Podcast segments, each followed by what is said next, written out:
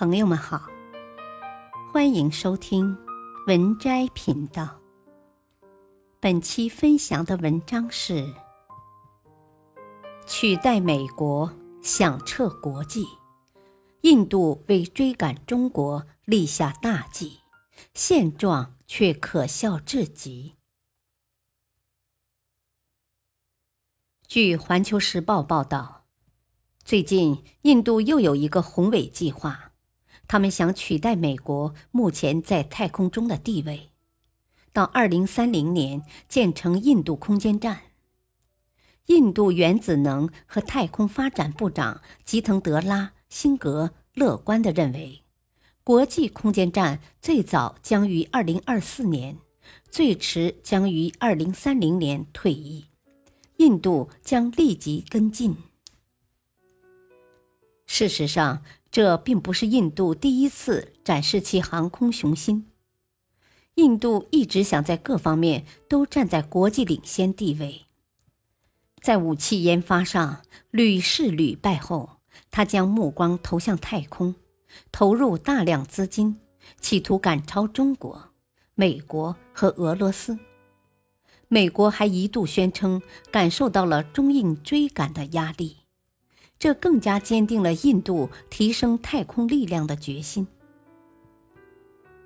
印度空间研究组织首席执行官希文，早在2019年就向印度政府介绍了印度空间站的特点：它可能重达20吨，可能布置在距离地球400公里的轨道上空。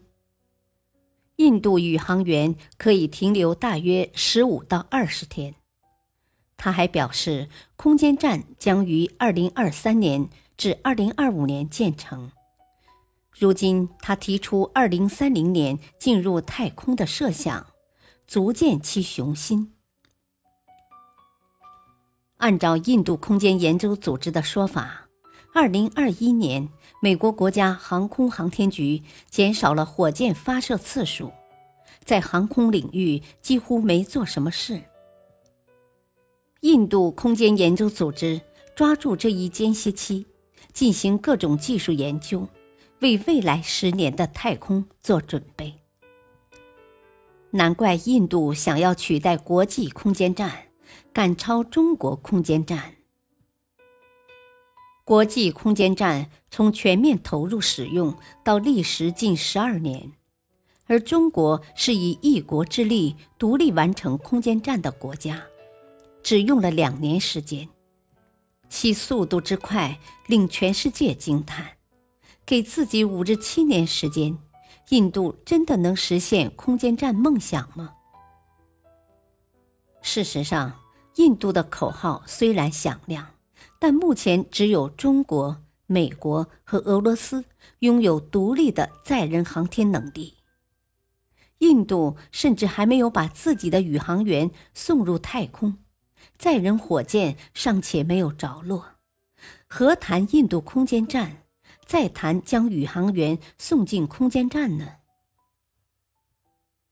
还有另一种说法是，据悉，印度知道与美国存在巨大差距，所以其实在与中国攀比。印度国防分析师李挺甚至与中国进行了一系列比较。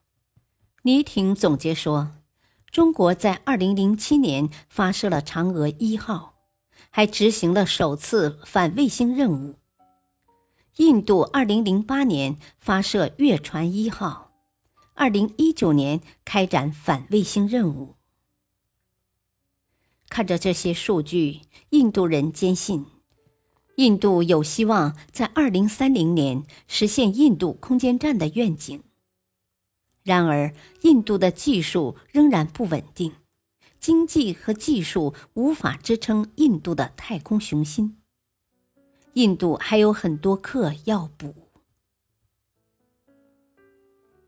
本篇文章选自微信公众号“西平趣事”，感谢收听，再会。